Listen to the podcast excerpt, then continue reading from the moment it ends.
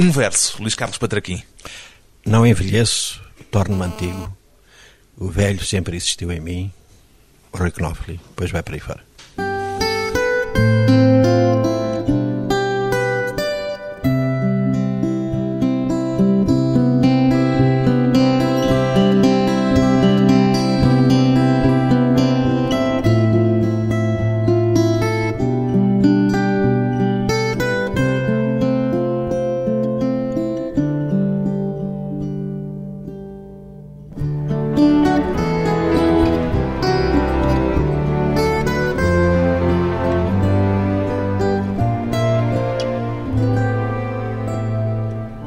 Luís Carlos Patraquim, 56 anos, poeta, todos os dias ou só de vez em quando, Luís Carlos Patraquim? Eu julgo que poeta todos os dias. Escrever, objetivar isso no poema. O poema é que é a concretização da poesia isso é de vez em quando. Já ouvi definir o poeta como um receptor de sinais. Essa antena está sempre ativa? É verdade. Julgo que até involuntariamente é qualquer coisa constitutiva. E, portanto, essa atenção permanente ao real, às coisas, às emoções, às palavras, aos livros, ao que acontece, acho que faz parte da condição de poeta e, de alguma maneira, é incontrolável. E não sabemos muito bem como é que essa química funciona, mas ela está lá e de vez em quando explode. E a antena está ativa de modo consciente, de uma forma voluntária ou mesmo involuntariamente? Eu julgo que de forma involuntária, na maior parte das vezes de forma involuntária. É qualquer coisa que. É um sedimento que vai É- sendo guardado na memória para mais tarde usar eventualmente ou não? Exatamente, às vezes numa combinatória que se concretiza a partir de um, às vezes de um aparente fé divina, ou de uma necessidade absoluta. Ou sai o tal história de que o primeiro verso é um milagre e depois é, é trabalho e construção. E costuma ser assim, o primeiro ser um milagre, ser uma coisa que surge inopinadamente? Às vezes é. Eu não, estou, não quero estar aqui a construir teorias muito nem românticas nem esotéricas das coisas. Mas eh, dá-se o caso de comigo, e penso que com a maioria dos poetas é um pouco assim que acontece. Não é? O Jorge de Sena dizia que não, dizia que com ele o poema começava e acabava e nem sequer mexia em mais uma palavra depois. Não era, era aquilo e era aquilo. Mas pronto, as pessoas não são todas iguais e quem sou eu para me comparar sequer a um Jorge de Sena, como é óbvio, não é? É possível dizer-se para si próprio hoje, agora, estou, sinto-me no modo poético? Isso não, não sei, num sentido mais folclórico, talvez. Agora, há emoções internas das pessoas que a gente muitas vezes nem sabe como é que elas estão, não é? E julgo que o modo poético pode surgir, de alguma maneira, quando nos apercebemos de que isso está a acontecer. E então começamos numa espécie de modulação dessas emoções e desse inconsciente até e subconsciente, não é? Que vai pedindo palavras. E o poema é a concretização em palavra do magma cujo entendimento absoluto penso que ninguém tem. Já o ouvi dizer, surpreendentemente, que não acredita que haja poesia. Eu? Sim. Quando é que eu disse isso? Não me lembro, se calhar. Disse no- numa entrevista aqui há tempos que há poemas que talvez haja poetas, mas que não há exatamente poesia. Ah, isso no sentido que eu penso que estou também a tentar dar agora, que é, obviamente, que há poética, há toda uma reflexão até filosófica e literária sobre o que é poesia, por aí fora, desde Aristóteles, a poética, enfim, toda essa grande tradição, que não é só ocidental, há outras tradições. Mas a mim o que me interessa é, já estou a utilizar a palavra vezes demais, mas é a concretização disso, a sua objetivação em poema. É o poema ele mesmo, aquele corpo de palavras, com as suas tensões, com os seus incêndios e com as suas obscuridades ou não, que é para mim, é ali que está o poema, é ali que se precipita o poema. Não a, poesia. como uma ideia genérica, digamos assim. Não, isso é, acho que é mais com- sem ofensa para os nefelibatas. Que se calhar somos nós todos um bocadinho, a Natália Correia falava nisso, mas julgo que são mais lugares comuns do que propriamente aquilo que deve acontecer e que é o poema ele mesmo. Esse é que conta, esse é que pode ter poesia ou não. Deve ter poesia para ser poema, obviamente. É? Pois bem, o poeta moçambicano Luís Carlos Padraquim é o autor de Pneuma, o sétimo livro de poesia que publica em 30 anos. Há neste ritmo de publicação, Luís Carlos Padraquim, uma certa avareza. É uma avareza voluntária? Eu diria, Vareza já é, um, já é forte. Eu diria pior ainda, talvez uma imensa preguiça. Mas ao dizer isto, sei que não, estou é a desviar. É bastante diferente da avareza, porque a avareza é qualquer coisa de voluntário de quem tem e não quer dar. A preguiça é, é de outro campeonato, é não, de outra mas... categoria. Mas o problema é que eu tenho medo, eu não sei se tenho alguma coisa. E tenho demasiado respeito pela palavra para me dar ao luxo de andar para aí a escrever a torta e a direito, sobretudo poesia. Né? Se é que chego à poesia, dizia o, o Júlio, irmão de José Régio, qualquer coisa como isto, a vida inteira para conseguir um verso. Se realmente alguma vez conseguir um verso, que não tenho a certeza, já será um grande milagre. Não tenho a certeza? Sinceramente não tenho. Não é nem falsas modéstias, nem... Não é fazer género? Nem fazer género, não, não é nada disso, porque a poesia tem aquela coisa que é, também é um pouco o poema, a nossa contradição como seres humanos, que somos relacionais, temos que comunicar ter coragem para deixar tudo na gaveta, teve um, um grande senhor gênio que se chamava Fernando Pessoa.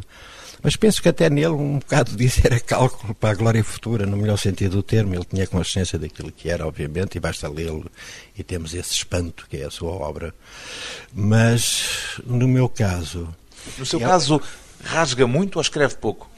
Escrevo por ciclos, por intensidades de coisas que não sei muito bem explicar e depois costumo dizer que deixo de pousio e volto a ler quando isso ocorre, quando me apetece, quando sinto necessidade, mas como se fosse qualquer coisa totalmente exterior a mim. Aquilo não é meu. Estou a ler aquilo como o mais impiedoso dos leitores leria qualquer coisa. E a maior parte das vezes rasgo. Isso é verdade.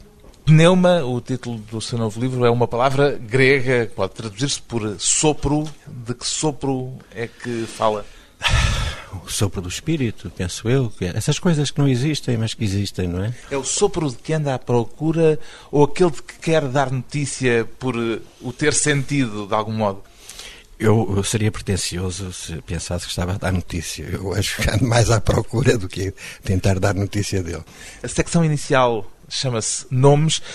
Tem um conjunto de poemas que homenageia poetas moçambicanos como Craveirinha, Alberto Lacerda, Rui Knopfli, que já citou, são a sua família literária de algum modo? É uma família literária não no sentido comum de dizer que foram as minhas influências diretas ou não. Alguns deles foram e às vezes nem nos apercebemos disso. O Rui Knopfli tem um, um belo poema nos Mangas Verdes Sal, em que ele diz que é um ladrão de versos, rouba versos a todos. Ele diz rouba Drummond, rouba. Curiosamente, fala de muitos poetas brasileiros, os grandes, o Manuel Bandeira, mas também Eliot, ele tinha uma grande influência da cultura anglo-saxónica. E esta família é família pelo lado territorial, porque são todos moçambicanos, ou pelo lado da língua, porque escrevem todos em português? O que é que vos une, ou o que é que o une a eles? Há uma, uma, se é que se pode falar em termos de estratégia nestas coisas, penso que aquilo que tenho feito ao longo do tempo, os tais sete a vários livros, o que dá o, o tal poeta bissexto de que fala Manela Bandeira, mas a minha estratégia é a seguinte, quer dizer, é uma estratégia de rememoração, de pneuma, de sopro, de espírito, de convocação, de invocação destes nomes, para que eles estejam no nosso cânon, no cânon da língua portuguesa, obviamente, e chamemos subcânon da emergente literatura moçambicana, porque toda a tendência é de esquecê-los, toda a tendência é de classificá-los. Há uma espécie de inspectores gerais da identidade, que é qualquer coisa que abomino, e que, a seu belo prazer, incluem ou excluem. Eu, não me quero armar inspetor de coisa nenhuma, incluo-os a todos, porque quem sou eu para estar a excluir quem quer que seja, sobretudo nomes tão fundamentais e tão importantes como Rui Knopfli, por exemplo. Quais são os normalmente mais excluídos? Ou fases, por exemplo, o Rui Knopfli reaparece com atenção e com alguma leitura para os jovens literatos moçambicanos, para o comum do pouco que havia de revistas reaparece só na década de 80, por exemplo. Há ali um período em que é homiciado, em que é esquecido, para alguns é quase insultado. Isto é profundamente injusto. Isto não é perceber nada. Isto não é ir à profundidade do que estava a acontecer e do que está a acontecer em Moçambique. E Rui Knopfler, por exemplo, é um poeta absolutamente premonitório de tanta coisa que aconteceu, que foi acontecendo em Moçambique no pós-independência. Outra das homenagens comoventes deste seu livro é ao seu pai, a quem dedica uma elegia intitulada O Círculo. A que círculo é que se refere Luís Carlos Patraquim? O círculo a que todos pertencemos, penso eu, não é? Um princípio e um fim, a que fatalmente estamos ligados. Quer ler-nos esse poema? É um, bocadinho difícil para mim, mas vou tentar. Do círculo à memória do meu pai. E se não houvesse um inverno, esquálida brancura pendendo das árvores, sua seca respiração em pose, sustida, se o ritmo das estações reverberasse nas águas o que em ti foi tumulto, a cor em si bemol do figo, matiz de verde sobre o ouro da encosta inclinando-se na baía, e um pássaro se intrometesse na imobilidade em que pairas, lira que te umedecesse a pele escamada e o longo círculo onde vais recolhendo a voz, onde presinto grave todos os percursos do silêncio. O que em ti foi música e regressa pelos mesmos noturnos caminhos, onde a praça se suspende e o tempo se esvaiu. Lábil, entumecida, só a folha, e da luz o que a gelosia retalha, sombra textuando-se no lajedo sossegado. Não fora isso e a linha entre continentes, ao de leve, esfarelantes em teu corpo, e a mão que um dia se abriu e ora pousa o último tremor sobre o lençol. E o teu silêncio, o teu silêncio, onde florescem sangrentas as acácias da rua de Lindemburgo, e lagos se estremecem azul, e punge uma solidão ática, e um boi se recolhe no labirinto da horta que infla a boca, a tua boca e o teu silêncio. E não mais a pergunta nenhuma. E o teu pasmo e o das estrelas, ao de leva que acima lenta submergindo o rosto, pela tarde onde caminho, e a pedra se inscreve no sol que neva o poema O Círculo, que Luís Carlos Patraquim dedicou ao pai. Depois de um breve intervalo, voltamos com o poeta cinéfilo Luís Carlos Patraquim.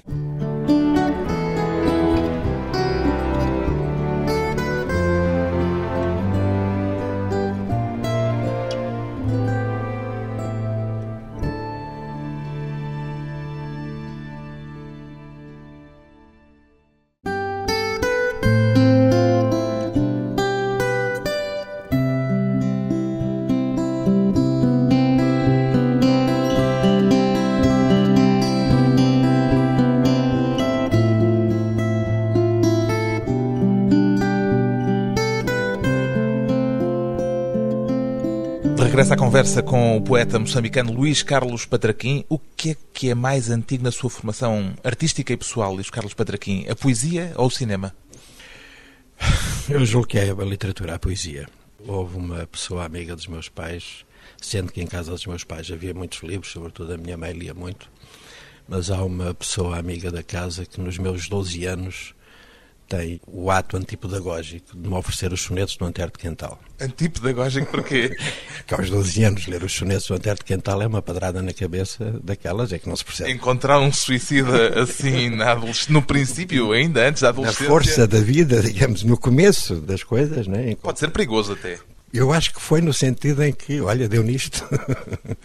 deu nisto. Mas foi simultaneamente um espanto e uma descoberta e, e a percepção de que estava ali um mundo que eu não conhecia, queria conhecer, não é? E de uma gravidade e de uma força tal que foi, digamos, o meu primeiro mistério, a minha primeira aproximação às coisas da literatura e da poesia. E o espanto e o mistério do cinema, quando é que chegaram? Ah, isso, isso Lourenço Marques, na altura, era uma cidade com alguns cinemas, com uma cultura cinéfila importante, com um cineclube, como a cidade da Beira, aliás, que fica no centro de Moçambique, que é a segunda cidade do país, com uma grande atividade, tanto teatral como cinéfila. E o Cineclube Lourenço Marques era um cineclube muito importante, muito atuante. Quando começa a crescer o primeiro pelinho de barba, a fumar o primeiro cigarro, o estilar, como se diz lá, para as garotas e o querer armarem pequeno sabichão ao intelectual, da treta, obviamente, ia-se para o Cineclube. Foi uma grande escola, simultaneamente, de aprendizagem de mundos, de cultura, de cinefilia, ela mesma, e também de percepção das realidades que se viviam no país. Era um lugar, como em toda a história do cineclubismo em Portugal também, de resistência até à situação que se vivia na altura. É? Quem é a My Lovely Mkulukumba de que fala no poema Cinemas. É um bocadinho ironia da minha parte. O Pedro Mexia, que fez uma generosa crítica, diga-se passagem, e que faz uma analogia com o John Ford e a Clementine do John Ford, Mkulumba, no fundo é uma noção de transcendência, de um ser superior, de Deus, Não é a Clementine do não, Ford. Não, não, é a Clementine linda, mas mais prosaica do John Ford. Já era cinéfilo quando se refugiou na Suécia em 73? Eu, pelo menos, gostava muito de cinema, daí a, a ser cinéfilo. Olha, em Estocolmo, em 73, quando não trabalhava, os tempos livres eram passados na Cinemateca de Estocolmo, que era qualquer coisa de bem organizado e de espantoso. Porquê que escolheu a Suécia?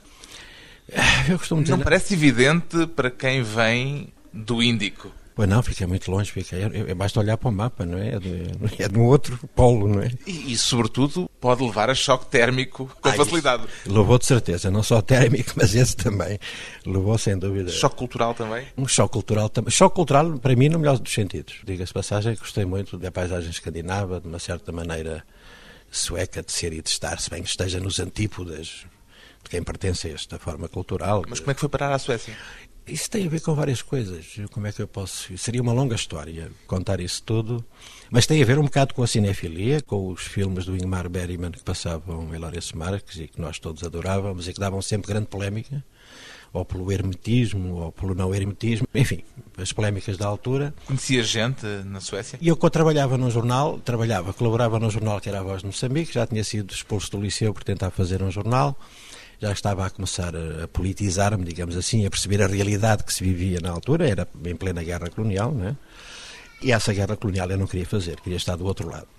E havia gente que tinha alguns contactos que passavam pelo comitê, o antigo comitê que havia do PIGC, do MPLA e da Frelimo, em Estocolmo porque para branquelas como nós, na altura, dar o salto em Moçambique, sem grandes contactos, através do Botsuana, ou da África do Sul, ou da antiga Rodésia, era um bocado complicado para ir parar lá em cima, as Tanzanias, onde estavam os campos de libertação da Frelimo. E, por outro lado, também um certo fascínio, eu digo na brincadeira que também foi um pouco por causa das loiras, mas obviamente que isto é uma blague, de alguma maneira. Mas se pensarmos que na altura, eu e os meus amigos que demos o salto, porque tivemos que dar literalmente o salto, através do Alentejo aqui de Portugal, com 18 anos estas coisas não são despiciendas, por muito idealismo patriótico que possa haver em relação às lutas. Pelo menos havia curiosidade, seguramente. Exato, portanto não quero armar aqui em herói guerrilheiro, que nunca fui de coisa nenhuma. Todas estas coisas na vida das pessoas se mesclam e isto é que faz a nossa gramática. Não é? Quando se dá o 25 de Abril, está em Estocolmo, em Estocolmo. percebe imediatamente que estava aberta a porta da independência? Percebo, houve aquelas pequenas dificuldades, mas eu acho que era uma qualquer coisa de inevitável, não é? Tinha acontecido na África inteira, porque é as antigas colónias portuguesas haviam de ser exceção, quer dizer, essa é uma coisa que só passava pela cabeça de Salazar. Tendo em conta mesmo a singularidade do chamado Império Português, não deixa de ser um bocadinho diferente, e com isto não estou a justificar nada, nem a dizer que há bons ou maus colonialismos, era o que me faltava, não é?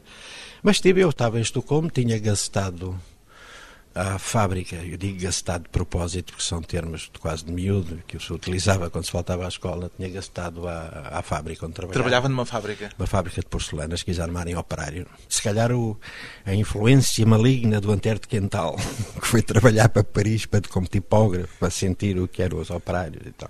No seu caso, trabalhar para Estocolmo na fábrica de porcelanas, que é um bocadinho Uma coisa mais menos, elevada, apesar não, de Não, muito menos elevada, porque trabalhar em Paris numa tipografia é qualquer coisa, né? Trabalhar em Estocolmo, numa fábrica de porcelanas onde se faziam retretes, e eu era especialista em retretes. Ah, era em retretes, pronto, faltava-me esse pormenor. As porcelanas não para muita coisa. Não para muita coisa, não era propriamente jarras da dinastia Ming, né?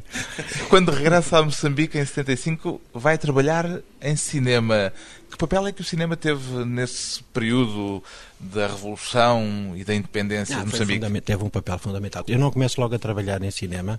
Vou primeiro para o jornal A Tribuna, na altura era um vespertino, depois passou a semanário, e encontro como diretor do jornal precisamente o Rui Knopfler. Depois há lá um, um desaguisado político entre ele e as autoridades, em que ele inclusive estava cheio de razão, não vale a pena agora estar a contar isso, está inclusive em alguns livros, e o Rui Knopfli sai e fica outro diretor. E só em 77 é que vou trabalhar para o Instituto Nacional de Cinema, cuja criação, de alguma maneira, ajudei, com outros, obviamente, a que acontecesse. E nesse âmbito lembro-me de já o ter ouvido contar eh, de uma reunião que foi ter a Cannes com o patrão da indústria cinematográfica ah, isso é, americana. Isso é terrível. Isso é... parece de uma ousadia extraordinária. Nós tínhamos um grande senhor, que é preciso, foi um grande cooperante e um homem que sabia muito de cinema, um grande sindicalista do cinema, que era escocês, o Simon Hartog.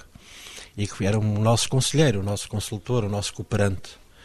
Porque nós tínhamos a imensa e enorme pretensão de tentar conseguir a descolonização do cinema. Estas o que coisas, é isso, da descolonização do cinema moçambicano? No sentido dos circuitos de distribuição, de, enfim, coisas que passam também pelas inconsequências de algumas cinefilias, com algum fundo de verdade nisto, porque há um fundo de verdade em certas coisas desta mercadoria de imagens e de conteúdos que às vezes recebemos do cinema americano, né?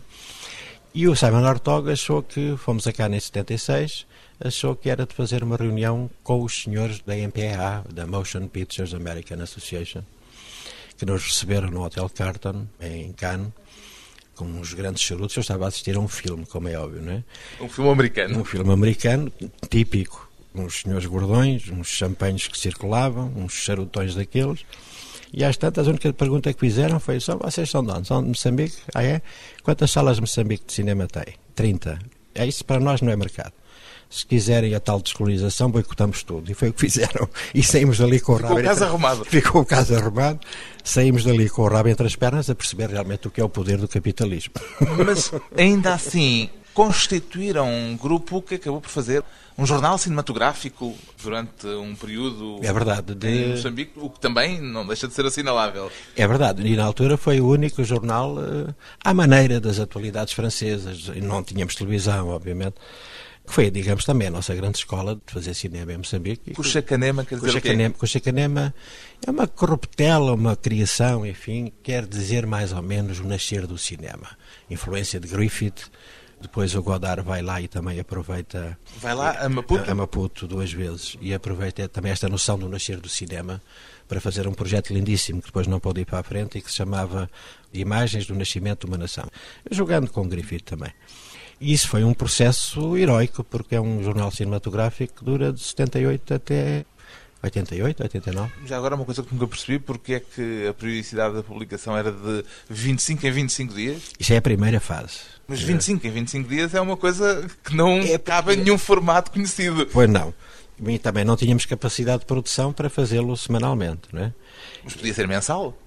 Não, aquilo ia saindo. É, é que é, o tempo nos trópicos é diferente. Era o chamado quando calhário. É, é, é um quase isso, um quase isso, quando calhário. No sentido em que também nós queríamos avançar, se calhar prematuramente, para uma fase seguinte, que era mesmo a ficção e o documentário a sério. Mas de alguma maneira nos era imposto este jornal cinematográfico, a que aderimos e fizemos com gosto, obviamente. Portanto, havia aqui um conjunto de resistências, ou demorar mais tempo e não cair na periodicidade mensal ou semanal do newsreel já era uma, uma pequenina resistência que nós estávamos também a tentar fazer. Não? É? Uma resistência que depois acabou por eh, abortar, porque esse processo ficou pelo caminho, porquê? Uh, tanta coisa, desde a guerra, desde o país que começa a mudar, desde a televisão que chega, desde a percepção de que aquilo, ao fim e ao cabo, também não era o modelo que, com tanto centralismo, pudesse funcionar. Depois são as salas que começam a fechar, enfim, há um conjunto de problemas. E é a crise económica do país, é o cerco, né? A África Austrália, Moçambique e Angola, sobretudo, viveram momentos muito graves. Angola, sobretudo, mas Moçambique também. E, portanto, com a televisão é, é, o próprio governo, que no fundo era o produtor-Estado, é? o único produtor que havia, que percebe que para passar... um pouco daquele modelo, não? Também, que era um bocadinho caro, de alguma maneira, e que tinha outras formas de fazer passar a sua mensagem. Não é? Havia rádio, sobretudo a rádio, que era o principal órgão, e depois a televisão também, que começa pouco e pouco a espalhar-se pelo país. O cinema tornou-se uma miragem nesse processo. Depois de mais uma curta pausa, regressamos com o Luís Carlos Patraquim, e as memórias da África.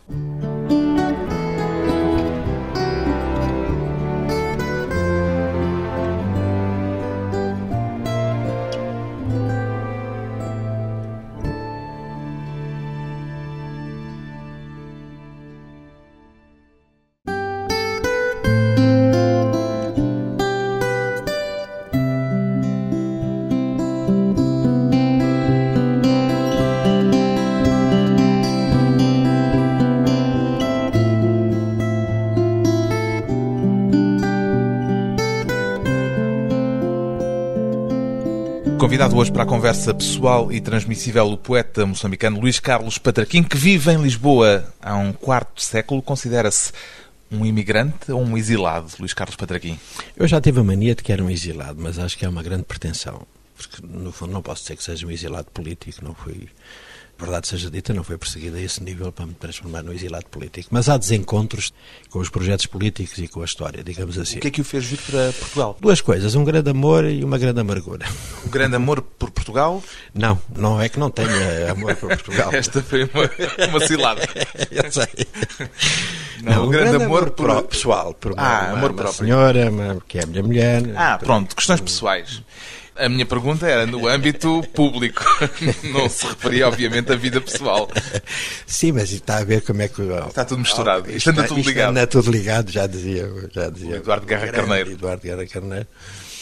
E, e, também para alguma amargura sobre o que estava a acontecer na realidade moçambicana na altura. Muito difícil. Uma espécie de esquizofrenia. E eu que trabalhava na área dos conteúdos propagandísticos, digamos assim, começava-se a viver um tempo de verdadeira esquizofrenia em que tínhamos que dizer as palavras de ordem e as coisas que não correspondiam com o que era a realidade, com o que estava a acontecer, não é? Portanto, havia ali uma disjunção permanente. E a minha ideia era só, a minha ideia da, da, da minha mulher era uma espécie de vilé de jatura, mas retirada estratégica para espairecer.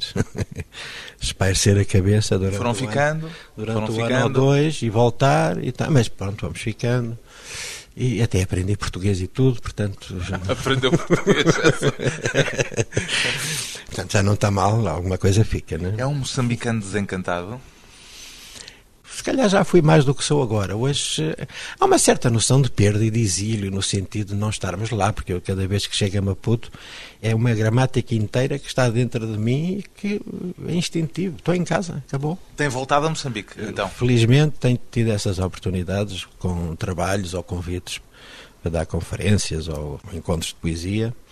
E a sensação que tenho é, deitem-me de paraquedas numa noite com trovoada, de olhos fechados, e eu sei onde estou, em Maputo, quer dizer, não, estou, estou em casa, quer dizer, isto é, é o quê? É uma questão de clima? É uma questão... Eu acho que é o que acontece com todas as pessoas do seu lugar, sentirem-se do seu lugar, como o Carlos Vaz Marques é do seu, não é? E quando volta, quando se sente tão no seu lugar, não lhe passa pela cabeça continuar? Passa, só que isto a vida é mais complicada do que o que a gente pensa, não é? E para lá estar é preciso ter condições de trabalho. E quer dizer, depois começa-se a criar uma ambivalência porque as filhas estão em Portugal, nasceram em Portugal. Está, é engraçado, está, aconteceu comigo o que aconteceu com o meu pai, que era português e que vai para Moçambique. Tem filhos moçambicanos. Se calhar quando vinha a Portugal se sentia no seu lugar. Exatamente, mas que adorava Moçambique também. Que, era Algarvio. Algarvio de, de Lagos. De Lagos, de Lagos. Tanto meu pai como a minha mãe.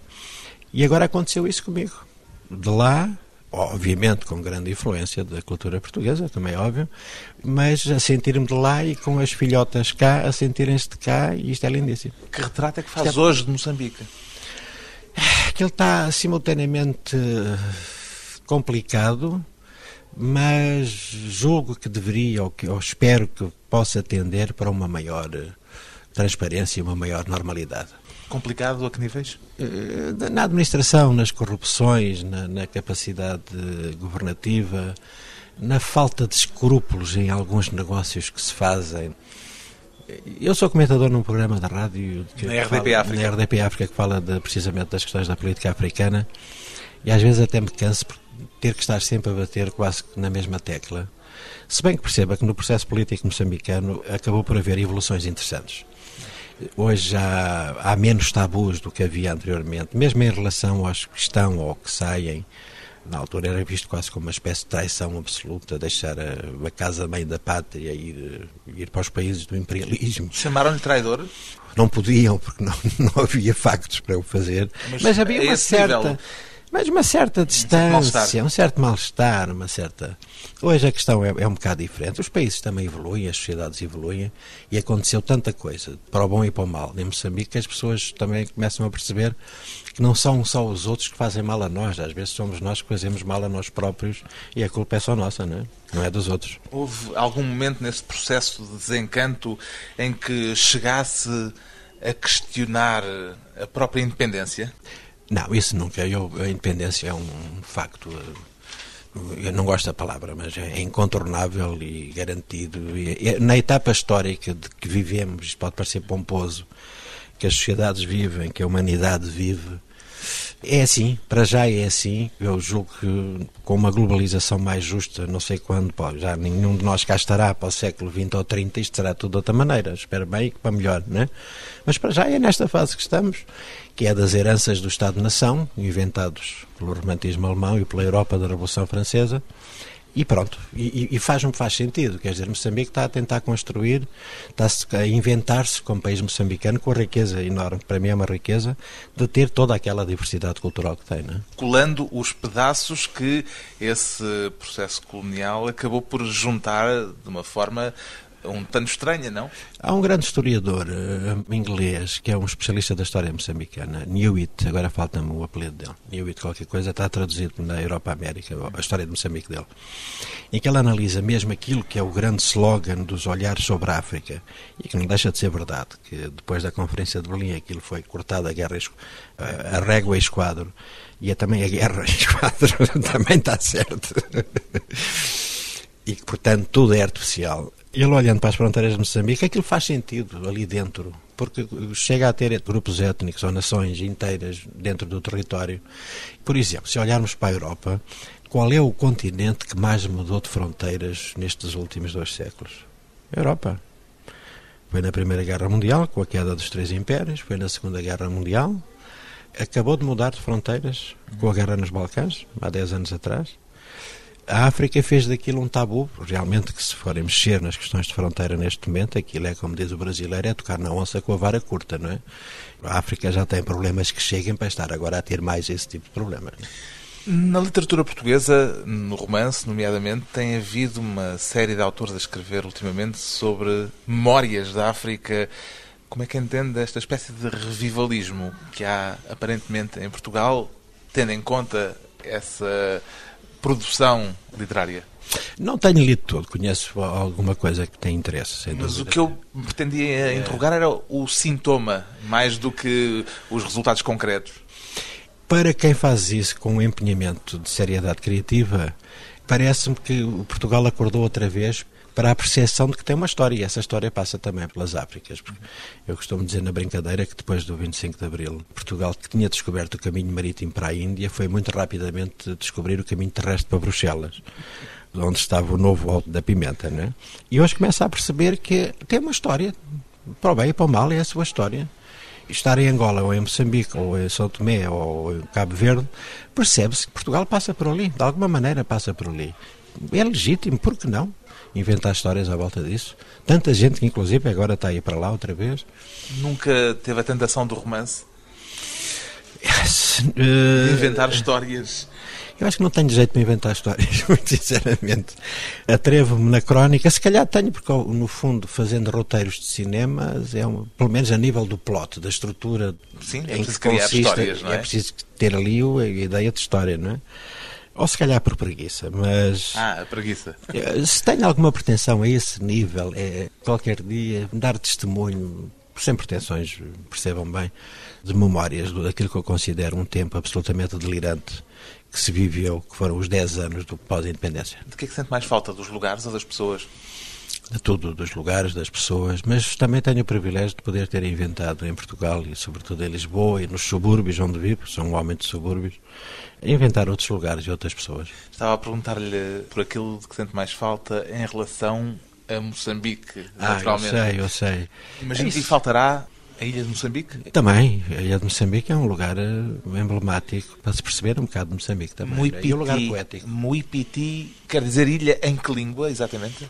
Na língua macua, que se fala na zona da Ilha de Moçambique. E foi o Knofli, o poeta Rui Knofli, o primeiro a chamar a atenção para isso no belíssimo livro que ele tem, que é a Ilha de Próspero. É? E Muipiti é também um título oh, de um poema seu. Exato. Quer ler-nos esse poema? Vou tentar. Muipiti, para ti, com a ilha, a Rui Knopfler. É onde deponho todas as armas, uma palmeira harmonizando o sonho, a sombra, onde ao mesmo estou devagar e nu sobre as ondas eternas, onde nunca fui e os anjos brincam aos barcos com livros como mãos, onde comemos o acidulado último gomo das retóricas inúteis, é onde somos inúteis, puros objetos naturais uma palmeira de miçangas com o sol, cantando. onde na noite a ilha recolhe todos os istmos e marulham as vozes, a estatuária nas brilhas, golfando, Maconde não petrificada. É onde estou neste poema e nunca fui. O teu nome que grito ao rir do nome, do meu nome anulado, as vozes que te anunciam, e me perco e estou nu, devagar, dentro do corpo, uma palmeira abrindo-se para o silêncio. É onde sei a maxila que sangra, onde os leopardos naufragam, o tempo, o cigarro a metralhar nos pulmões, a terra empapada, golfando, vermelha, é onde me confundo de ti, um menino vergado ao peso de ser homem.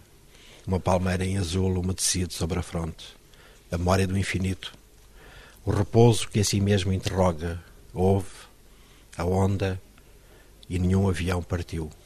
É onde estamos. Onde os pássaros são pássaros e tu dormes. E eu vagueio em soluços de sílabas. Onde fujo deste poema. Uma palmeira de fogo na ilha, incendiando-nos o nome a ilha de Moçambique, invocada num poema já antigo. O novo livro de Luís Carlos Patraquim chama-se Pneuma, edição Caminho.